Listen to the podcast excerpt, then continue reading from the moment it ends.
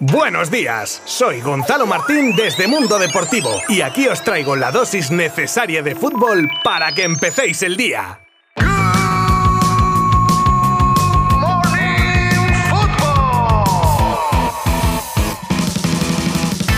Muy buenas a todos, bienvenidos a este último episodio de la semana de Good Morning Football. Y ya os digo que vamos a acabar en todo lo alto porque literalmente vais a flipar. Vamos a comenzar con los partidos de ayer de la repesca para acceder al Mundial de Qatar 2022 y alguna selección se ha pegado un batacazo histórico. Y os lo cuento en breve. También tenemos última hora sobre la renovación de Dembélé, otro nombre que se une a la lista de pretendidos por el Barcelona, las tareas que se le vienen al Madrid de cara a la próxima temporada temporada, una baja de última hora en la concentración de la Roja, cuidado, lo que podría ser el bombazo del año con relación al destino de Mbappé, nuevos pretendientes para Pogba, el pequeño halo de esperanza que se le aparece al Chelsea, en fin, lo dicho, un programa que no os vais a querer perder. Os habla Gonzalo Martín desde Mundo Deportivo y os invito a quedaros conmigo los próximos minutos porque empezamos ya. Oye, no teníamos ayer mucho fútbol, pero vamos, que la tensión que se ha vivido en los partidos de la repesca para Qatar ha valido por tres. En uno de los partidos de ayer se enfrentaban Suecia y la República Checa, un encuentro que necesitaba de la prórroga para que uno de los equipos perforase la portería rival y finalmente fue Suecia en el 110 la que pasa a su final. Portugal por su parte se enfrentaba a Turquía y era la única favorita que cumplía sobradamente, endosando a los turcos un 3 a 1 en un más que discreto partido de CR7. Pasamos ahora al Gales-Austria con la participación de Gareth Bale como principal atractivo y que como viene haciendo habitualmente y en este caso encima tras salir de una baja, se transforma en un jugador top cuando llega con su selección y marcó los dos goles que les permiten pasar a su partido final. Y llegamos al batacazo, al sorpresón. Bueno, con esta intro, si os digo que se enfrentaban Italia, actual campeona de Europa, y Macedonia, os imagináis por dónde van los tiros, ¿no? Correcto. Italia se queda sin otro mundial por un gol de Traikovsky en el minuto 92. Y es que los italianos dominaron, pero tenían la pólvora mojada, junto además con la buena actuación del portero del Rayo, Dimitrevski, pues eso, que pasaban los minutos y los nervios se apoderaban de los de Mancini que cuando veían la prórroga con algo de optimismo, golito macedonio y chao chao. La situación de Dembélé no se ha movido desde el mercado de invierno con aquella última oferta de renovación que le hizo el Barça encima de la mesa. Según han podido saber nuestros compañeros de Mundo Deportivo, ni contactos ni conversaciones y el club tiene claro que es el representante Musa Sissoko quien debe mover fichas si realmente lo desea y quiere que Dembélé siga vistiendo de azulgrana, o bien agotar su contrato una vez llegue el 30 de junio y Adiós muy buenas. Xavi ha dejado claro que querría que continuase. Ahora me da a mí, opinión personal, que aquí estamos ante una pelea de egos esperando que ceda la otra parte, así que nos queda todavía tiempo para que pasen muchas cosas. ¿Vosotros qué haríais? ¿Como el Barça esperaríais a que fuese a hablar de Embelé o iniciaríais conversaciones? Os leo en redes sociales, como siempre.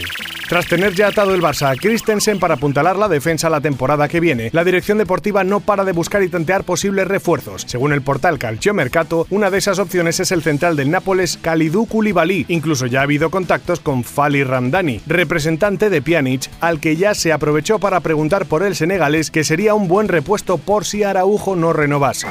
Otro equipo que tiene mucho trabajo que hacer de cara a la próxima temporada es el Real Madrid, con un montón de frentes abiertos en todas las líneas, desde la portería donde se busca un suplente de garantías para Courtois, pasando por la defensa con las bajas de Marcelo y Vallejo y muchos nombres que suenan para llegar al equipo blanco como Rudiger, Upamecano y alguno que regresa de como Odriozola. Pero también en la medular habrá movimientos con la más que segura salida de Isco y la probable de Ceballos, el intento de llegada de Chuameni y la búsqueda un año más de un recambio para Casemiro. Y ya en la delantera, bueno, ahí se va a liar. Bale acaba contrato. Se quiere dar salida a Jovic y Mariano. A ver qué pasa con Hazard. No acabe convirtiéndose en un problema gordo. Y con Asensio que acaba contrato en 2023. Y por supuesto, los nombres de Mbappé y Haaland sobrevolando el Bernabéu a ver si alguno aterriza finalmente. Lo dicho, que tiene tienen trabajo para rato.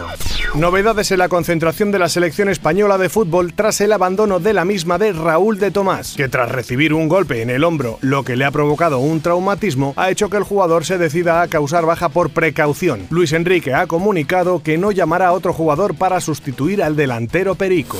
Sorpresa la que nos llega desde Inglaterra referente a Paul Pogba, que termina contrato con el United este verano y que si se le había relacionado con equipos de primer nivel como Juve, Real Madrid o PSG, ahora varios medios contrastados, entre ellos The Sun, añaden dos nombres a los pretendientes por el francés y son el Aston Villa y el Newcastle, que llevarían tiempo monitorizando la situación de Pogba, que esta temporada solo ha podido disputar 23 partidos y no todos como titular debido a una lesión muscular. Y cuidado lo que se viene ahora. Os hago introducción. Para Mbappé el tema de los derechos de imagen son algo muy importante y habría exigido al PSG el 100% de sus derechos. Suele ser habitual un 50-50 en este sentido y es uno de los escollos que debería resolver también el Real Madrid o cualquier equipo que pretenda al delantero. Y aquí viene lo gordo cuando os digo cualquier equipo que lo pretenda. Y es que nos llega la noticia bomba desde el equipo, donde aseguran que el Fútbol Club Barcelona entra en escena en la puja por el francés y que este además no cierra la puerta al equipo azulgrana. Y ojo porque el rotativo francés asegura que la fuente es el mismísimo PSG. Desde luego, si el objetivo era Haaland y no se puede acometer económicamente, parece lógico pensar que aun siendo complicado, la llegada de un jugador a coste cero por una regla de tres simple, siempre tendría alguna posibilidad más, ¿no? Y con el Barça todo es posible. Reacciones, opiniones, me encantaría que dejarais las vuestras, ya sabéis, en nuestras redes sociales.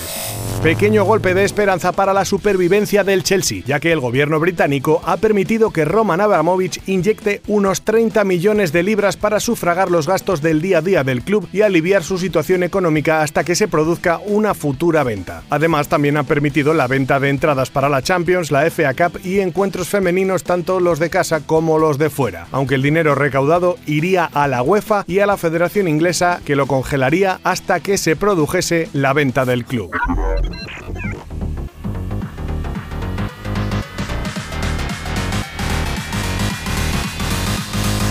Bueno, ¿qué? ¿Cómo os habéis quedado con las noticias de hoy? Yo aún consternado con alguna de ellas, ya sabéis por dónde voy, pero es lo que tiene estar informado de lo más destacado del mundo del fútbol gracias a Good Morning Football. Antes de despedirme hasta el lunes, como siempre, muchísimas gracias por vuestro apoyo. Yo, como mínimo, intentaré estar a la altura, ya sabéis, de lunes a viernes desde vuestras plataformas de streaming favoritas. Nos escuchamos dentro de tres días. Muy buen fin de semana. Abrazo virtual. Adiós.